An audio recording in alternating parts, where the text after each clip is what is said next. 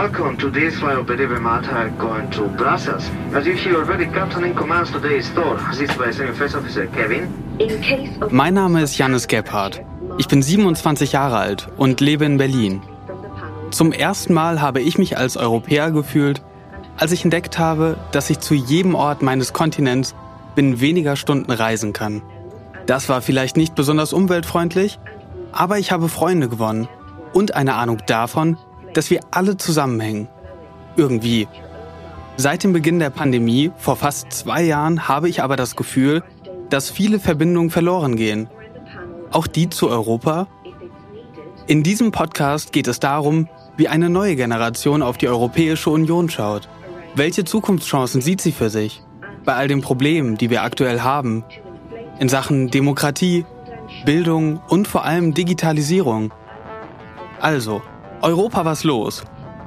Ich treffe Jugendliche aus verschiedenen Ländern und erzähle ihre Geschichten, die natürlich auch alle geprägt sind von Corona. Ich lag einfach nur im Bett die ganze Zeit. Es war schrecklich. Really? Ich habe meine Kollegen noch nie in echt getroffen. I never met my, my colleagues in real life. Usually what is that they're mostly afraid of Wovor die meisten Angst haben, ist, dass sie nicht genug über das echte Leben lernen. skills. We're lucky that the internet here is like one of the best connections in Europe. That's a fact, I guess. Wir haben Glück, dass wir die wohl beste Internetverbindung in Europa haben. Aber nach eineinhalb Jahren dachte ich, dass mich meine Leidenschaft für mein Psychologiestudium verlässt. But after like one year and a half, I felt like my passion for psychology was dying. Once again, thank you. Have a good uh, morning. Angefangen hat diese Recherche mit einer verirrten Interviewanfrage in Brüssel. Ich bin Journalist und wollte mehr wissen über die aktuellen Verhandlungen mit EU-Beitrittskandidaten und welche Rolle die Digitalisierung dabei spielt. Also bat ich den zuständigen EU-Kommissar um ein Interview. Der hat mich dann aber weitergereicht. Und ich landete bei dem Abgeordneten Axel Voss von der CDU. Sein Schwerpunkt ist die Digitalpolitik. Wir haben lange miteinander gesprochen. Nur halt nicht über mein eigentliches Thema. Denn mit EU-Beitrittskandidaten hat Herr Voss wirklich wenig zu tun. Vielen, vielen Dank Ja, ja. Für, für Ihre Zeit Ja, und für das Interview. Ich habe noch Gerne, eine gerne, Frage. hab ich gerne gemacht. Ja, Ich habe noch eine Frage an Sie und zwar, äh, ich versuche schon die ganze Zeit jemanden zu finden bei ihm im Haus, der mir dabei helfen kann, ähm, herauszufinden, wie genau überprüft wird oder was nötig ist, damit Länder sich der EU anschließen können. Jemand, der die Beitrittsverhandlungen führt oder jemand, der so Vorbereitung, so Prüfungen macht. Haben Sie irgendjemanden, den Sie vielleicht auch kennen, mit dem ich mich nochmal unterhalten könnte? Ähm, das wäre hier im Europäischen Parlament David McAllister, weil der als Vorsitzender des Auswärtigen Ausschusses diese Verhandlungen viel intensiver mit begleitet. Mit ihm hatte ich auch eigentlich ein Interview angefragt, der hatte mich dann aber an Sie verwiesen. Ja, das kann gut sein, so wie es um digitale Dinge geht, bin ich immer gerne Ansprechpartner. Sie sollten das Wort digital dann weglassen. Kein Anschluss unter dieser Nummer. Digital. Einfach weglassen? Nach dem Gespräch war ich hellhörig, habe das Thema mit der EU-Erweiterung verworfen und wollte näher auf die Digitalisierung schauen.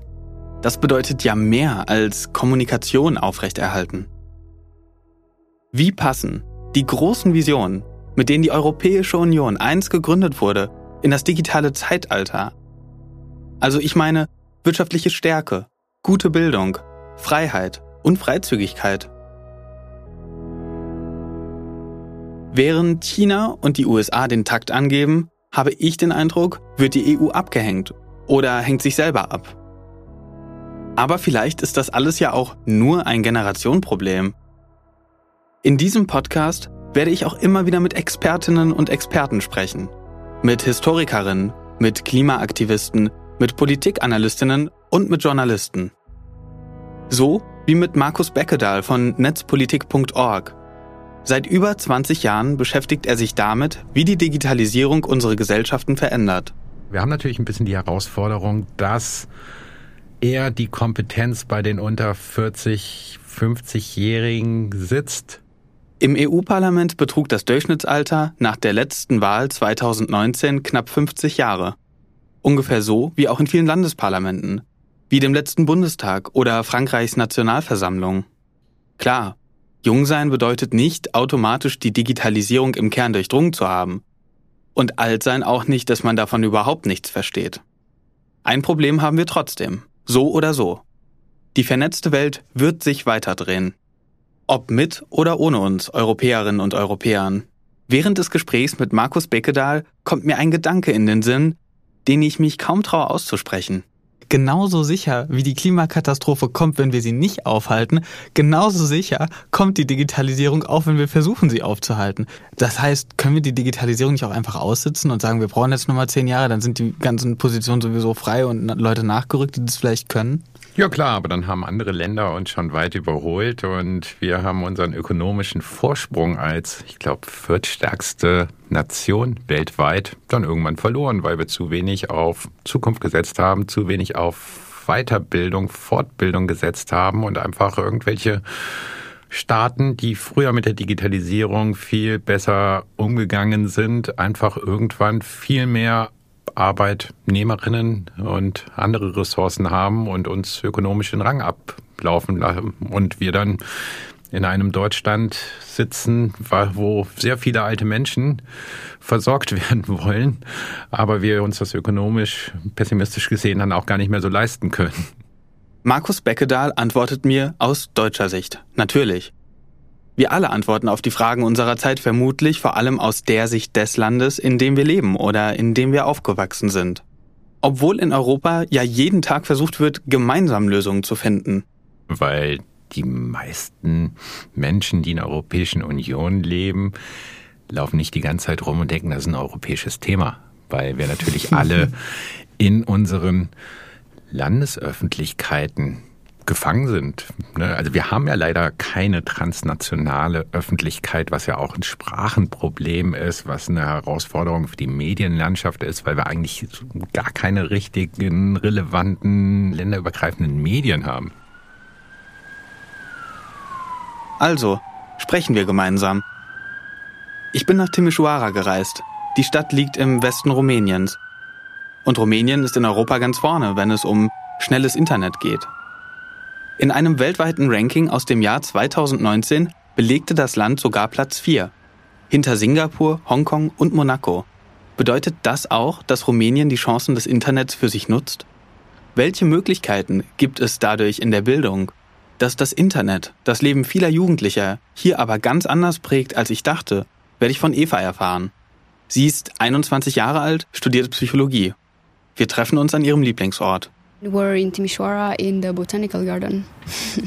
oh, well, I like that it's like taking a break from all the the noise in the city. Like you're reconnecting with nature. It's nice to like relax here. Um, the green is really chill for your eyes. I don't know. It's nice to just come here and like walk. Eva liebt den botanischen Garten, weil sie hier Ruhe vor der lauten Stadt findet und vor allem sich mit der Natur verbinden kann. Deswegen geht sie hier häufig spazieren.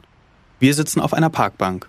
Yeah, I was in high school uh. Ich war hier in der High School. Da gibt es verschiedene Klassen und ich war im Intensivkurs für Mathematik und Informatik. Ich kenne jetzt drei oder vier Leute in Timișoara und jeder war in diesem Mathe- oder Informatikkurs. Ist das so üblich in Rumänien? Oh, well, it's quite common for parents to push their kids to go in the math and informatics class for the reason that Es ist üblich, dass Eltern ihre Kinder dazu bringen, in die Mathe- und Informatikkurse zu gehen, wegen der Zugänge zu Universitäten. nature sciences or whatever. Wenn du zum Beispiel Naturwissenschaften oder so studierst, die meisten machen ja Medizin, aber mit Informatik kann man einfach mehr verdienen. Die Mentalität lautet, du musst da arbeiten, wo es viel Geld gibt. Ich finde das traurig, weil es nicht um Leidenschaft geht. Viele Leute hier denken nur ans Geld. Many people are just thinking about money here. And I think it's because Ich glaube, dass das noch am Kommunismus liegt. Die hatten damals keine großen Gehälter, nicht genug zu essen, kein Fernsehen. Anders als wir. Jetzt aber kann man viel Geld verdienen. Es gibt Zugang zu vielen Informationen. Die Eltern bringen dich zu etwas, was sie nicht haben machen können. Manche Familien sind ziemlich traditionell. Sie lassen ihre Kinder nicht einfach das studieren, was sie wollen. just because their parents told them to and just because they fear that they will be the black sheep of the family if they don't do it. Eva sagt, Leute studieren Informatik, weil sie sonst Angst haben, das schwarze Schaf der Familie zu sein. In Rumänien regierte bis zum Zusammenbruch des Ostblocks 1989 das Ceausescu-Regime. Unter anderem in Timișoara begannen die Rumänen damals auf die Straße zu gehen. Es kam in dieser Zeit teilweise zu blutigen Kämpfen.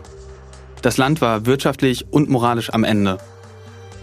Politische Instabilitäten prägen die Politik bis heute immer wieder. Here there's, there's still hier gibt es noch immer viel Korruption in allen erdenklichen Bereichen, in der Medizin, in der Bildung, in der Rechtsprechung. Jeder klaut von jedem. Es geht nur ums Geld. Das ist so traurig. Ich hasse das mit dem Geld. Ich will einfach in Frieden leben, Dinge erschaffen, einfach ein guter Mensch sein. Mir ist Geld egal, meinem Land aber nicht. Was meinst du genau, wenn du von Korruption Korruption sprichst? Ganz einfaches Beispiel. Sagen wir, da ist ein Dorf, uh, okay? Die Straßen werden neu gemacht. Uh, das Baumaterial ist vorhanden. Sie machen aber die Straße etwas schmaler und klauen das überschüssige Material.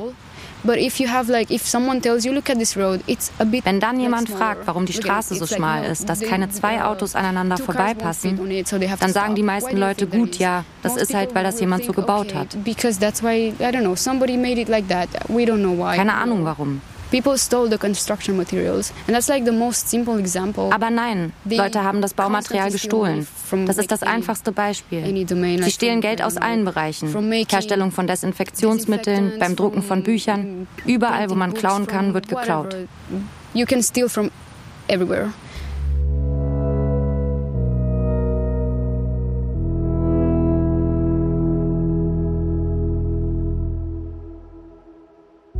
Eigentlich musst du dich von deiner Familie distanzieren, um eine stärkere oder ausgeglichene Person zu sein.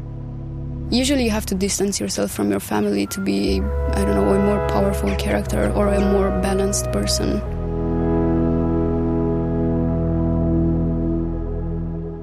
Eva erlebt noch immer die Auswirkungen des Kalten Kriegs. Obwohl der schon über 30 Jahre zurückliegt. Er wirkt natürlich nach, das merken wir ja auch in Deutschland, bis heute an vielen Stellen. Von dem Treffen mit Eva erzähle ich Ute Frevert. Sie ist Historikerin und Direktorin des Max-Planck-Instituts für Bildungsforschung. Sie hat auch ein Buch geschrieben. In Mächtige Gefühle erzählt sie davon, wie Politik und Gefühle in den letzten 100 Jahren in Deutschland miteinander in Beziehung gestellt wurden. Aber wie steht es um gesellschaftliche Gefühlswelten in Europa? Muss sich also ein Land auch die eigenen Gefühle der Bürger erstmal leisten können? Es ist natürlich wirklich ein, ein Ausdruck von Reichtum und auch von unbegrenzter Bedürfnisbefriedigung, dass Eltern ihren Kindern das von Anfang an freistellen und nicht sagen, guck erstmal danach, wo du deine Brötchen verdienst. Ich kann das den Eltern auch nicht vorwerfen, muss ich sagen. Ich finde das eine sehr, sehr kluge Strategie. Auf dem Hintergrund ihrer eigenen Erfahrung eine sehr kluge Strategie, die sie ihren, ihren Kindern da empfehlen. Aber es ist natürlich für den Einzelnen enttäuschend. Im Botanischen Garten von Timișoara. Ich will von Eva wissen, inwiefern sich ihre Bildung heute von der ihrer Eltern damals unterscheidet. Und ob diese Unterschiede nicht auch für Probleme zwischen den Generationen sorgen. Es ist kompliziert. Es ist anders. Es gibt mehr Freiheiten, vielleicht auch etwas weniger Korruption. Aber in der Schule nutzen sie noch immer Bücher, die 50 Jahre alt sind. Das sind veraltete Informationen. Der Unterschied ist, dass du jetzt das Internet für deine Arbeit hast. Du kannst selbst recherchieren. Meine Eltern hatten nicht diesen Zugang zu Wissen.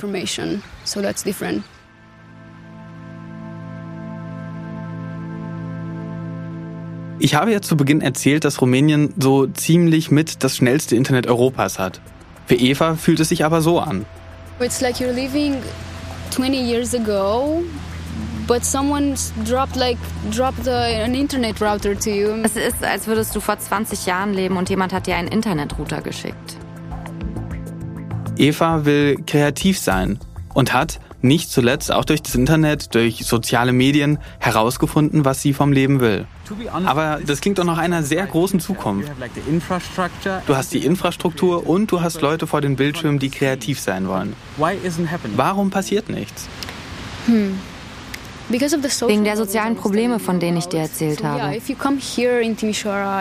Klar, wenn du jetzt nach Timisoara kommst, wirst du großartige Leute treffen, Start-ups, große Gebäude und Firmen sehen, gutes Internet haben. Aber wenn du ins Landesinnere schaust, in den Süden, den Norden, aufs Land, dort gibt es häusliche Gewalt. Dort sind Kinder ohne Zugang zu Bildung und Schulen. Die verschiedenen Energien dieses Landes stehen im Konflikt zueinander. Zwischen sehr gut und sehr schlecht. Ich weiß wirklich nicht, warum das so ist. It's conflictual, you know. Ich will von Eva wissen, ob sich diese beiden Welten miteinander treffen, ob sie diskutieren oder einfach nur nebeneinander herleben. So they are not meeting, there is no conflict and no talking, or is there? Kaum. Aufgrund unserer traditionellen Lebensweise. Familie bedeutet alles. Uh, Es gibt eine große Scham, wenn du im Konflikt mit der Familie stehst, wenn du im Konflikt mit den Babyboomern stehst. Alle werden dich als schwarzes Schaf, als schlecht geratenes Kind ansehen. Wer seine Familie verliert, gilt als Außenseiter. Auch in der Familie. Dann fühlst du dich nicht mehr sicher. Du brauchst die Unterstützung. Du musst also Opfer bringen, damit die Beziehung bestehen bleibt. Deswegen gibt es diesen großen Konflikt. Wenn unsere Familien nicht so traditionell wären, könnte man früher das Nest verlassen. So wie in Deutschland oder so. Leute würden Probleme eher ansprechen und versuchen, sie zu ändern. Ist das so, dass du fühlst, dass du Teil der EU bist, aber gleichzeitig weniger Verbindung dazu hast, also als Leute aus anderen Ländern? Es fühlt sich so an, als gäbe es eine Hierarchie in der Europäischen Union. Da sind die coolen Länder, die coolen Typen, die coolen Kids in der EU, so wie Frankreich oder Deutschland. So nach dem Motto, wir haben den Euro, wir haben cooles Zeug, wir haben tolle Züge. Wir haben hier weder Euro noch tolle Züge. Es fühlt sich so an, als wären wir ein bisschen also draußen. Aber wir sind seit 2007 Teil der Europäischen Union. Ich glaube, wir sind so eine Art Spätzünder. Hat sich durch den Beitritt etwas im Land verändert? Hm. Ich war jung, als das passiert ist. Es ist natürlich toll, dass ich das Land ohne Reisepass verlassen kann, dass ich ohne Roaming-Gebühren überall mit Leuten telefonieren kann. Aber abgesehen davon habe ich das Gefühl, dass es Dinge gibt, über die wir nicht nachdenken. Da geht es auch wieder um Bildung. Wir lernen nichts über die Europäische Union. Das ist wirklich schlecht, weil wir nicht wissen, wie wir darauf aufpassen sollen, auch Teil der Union bleiben zu können. Wir müssen anfangen, das zu lernen. Da gibt es bestimmt noch mehr zu wissen, aber davon erzählen sie uns nichts. Und vielleicht ist es unsere Verantwortung, danach selbst im Internet zu suchen. Aber es ist so schwer zu wissen, was dort stimmt und was nicht. Also sollten sie es uns beibringen.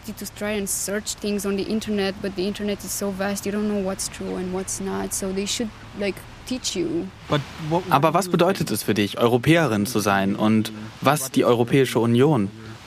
Für mich, ich denke, ich denke, es meint Akzeptanz, versuchen nicht zu diskriminieren, Frieden, weiterkommen, weil wir versuchen, unsere Länder zu vereinen, einen großen, großen Safe Space herzustellen, der alle kulturellen Unterschiede akzeptiert und einfach gut für alle Menschen zu sein. tries to, to make this big space that is good for everybody es bedeutet Sicherheit. Know? should make you feel safe and Die EU zu verlassen macht mir Angst. Ich wünsche mir, ich hoffe, dass es niemals passieren wird. Ich schaue nach Ungarn, die haben echt Probleme. Ich kann mir vorstellen, dass sie rausfliegen, wegen der Skandale um die LGBTIQ-Gesetze. Das ist furchtbar. Ich hoffe, Rumänien geht nicht diesen Weg. Denn doch verlasse ich das Land. Du würdest Rumänien verlassen, wenn Rumänien die EU verlässt. Ja. To stay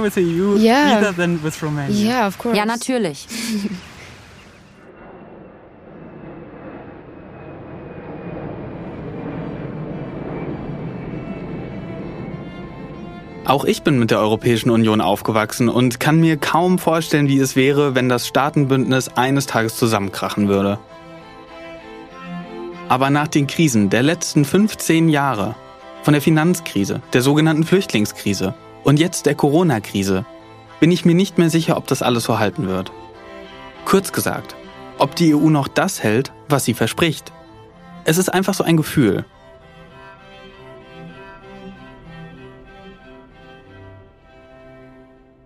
In Berlin erzähle ich Ute Frevert von meinen Gedanken. Das Bild, was wir bis jetzt gezeichnet haben von der EU, ist ja auch ein recht positives. Es, es wirkt fast so, als hätte die EU eine gute, eine gute Antwort auf die Angst der Länder alleine zu sein. Aber was Sie in Ihrem Buch ja auch beschreiben, dieses Angstmanagement, betreibt die EU so gesehen ja nicht wirklich gut. Also ich gebe der EU ja nicht meine Angst und erhalte dafür einen Diskurs, an dem am Ende Konsens steht, sondern eigentlich ist das Vorgehen, wie mit den Ängsten der Ländern umgegangen wird, innerhalb der EU an sich schon sehr beängstigend. Es herrscht sehr viel Uneinigkeit, die Emotionen der einzelnen Länder sind sehr unklar, indifferent, widersprechen sich, sind Antipoden. Es ist fast wie eine Matrioschka, die sich immer mehr widerspricht und dann selbst innerhalb von Deutschland, innerhalb von Städten, innerhalb von Quartieren haben wir unterschiedliche Meinungen, die verhandelt werden müssen. Und die Stelle, wo wir gefühlt äh, oder wo wir denken, dass es oder fühlen können, dass es am wenigsten klappt, ist eigentlich die EU. Dafür steht sie auch in der Kritik, dass sie es nicht schafft, die Emotionen der einzelnen Länder zu verhandeln. Ja, auf der anderen Seite, was ist die Alternative? Und gerade für, ähm, von daher wundert mich das eigentlich nicht, dass äh, Sie, Sie von so positiven Vibrations berichten, die Ihnen da begegnet sind.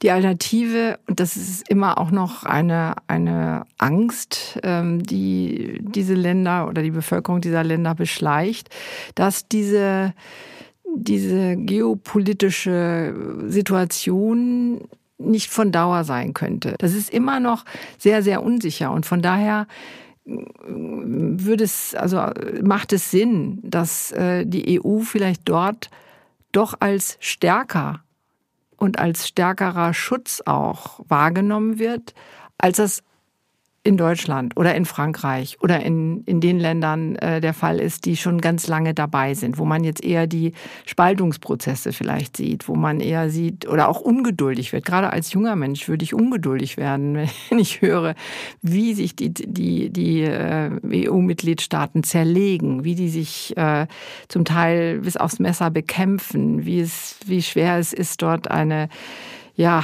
äh, überhaupt regierungsfähig zu sein. Das würde als mich als, als Jugendlicher, der ja qua Definition ungeduldig sein muss, äh, total frustrieren.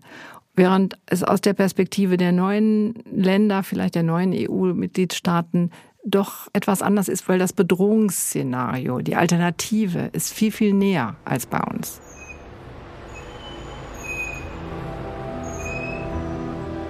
So ist es auch im Baltikum, wo es ja immer wieder zu Konflikten mit Russland kommt. Ich bin in Riga, der Hauptstadt von Lettland. Seit dem 1. Mai 2004 ist das Land in der EU. Gemeinsam mit Litauen und Estland gilt Lettland als Vorreiter der Digitalisierung. Was bedeutet das für die Menschen, die hier gerade aufwachsen? Ich treffe den 20-jährigen Arthurs. Er hat vor kurzem die Schule beendet und sich vorerst gegen ein Studium entschieden. Stattdessen ist er in ein Start-up eingestiegen. Haben junge Leute Angst vor der Zukunft? Mm. Yeah, it, they are. Um, they are really afraid because of the.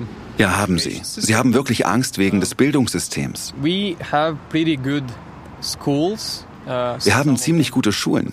Da ist die Angst, dass sie dort aber nicht das lernen, was sie später brauchen. Also praktisches Wissen, das sie für ihre Arbeit anwenden können. Dinge, die wichtig für das echte Leben sind. Fähigkeiten, die sie in der realen Welt einsetzen können. Normalerweise ist es so, dass wenn sie ihren Abschluss machen, wütend darüber sind, dass sie eigentlich nichts wissen. Sie haben viele theoretische Kenntnisse, aber sie wissen nicht, wie man Steuern zahlt. So werden sie in die Welt geworfen. Und da ist noch eine Sache. Es gibt so viele unterschiedliche Gruppen, die für gute Dinge demonstrieren. Aber wir haben auch viele Leute, die sich zum Beispiel nicht impfen lassen wollen. Es gibt so viele Gruppen, die ihre Wahrheit verbreiten und offen darüber reden. Ich schätze, das war nicht wirklich so, bevor wir der Europäischen Union beigetreten sind. Wir konnten nicht so offen darüber reden, was wir wollten. Wir haben irgendwie so gelebt, wie es die Tradition vorgeben, in denen wir seit all den Jahren leben.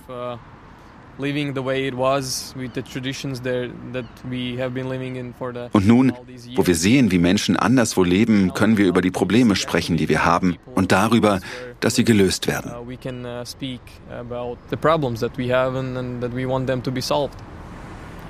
Artus aus Lettland schaut natürlich ganz anders auf die EU als Eva aus Rumänien. Doch es gibt viele Gemeinsamkeiten. Sie denken darüber nach, wie ihr Europa in Zukunft aussehen soll. Aber wird Ihre Generation überhaupt gehört?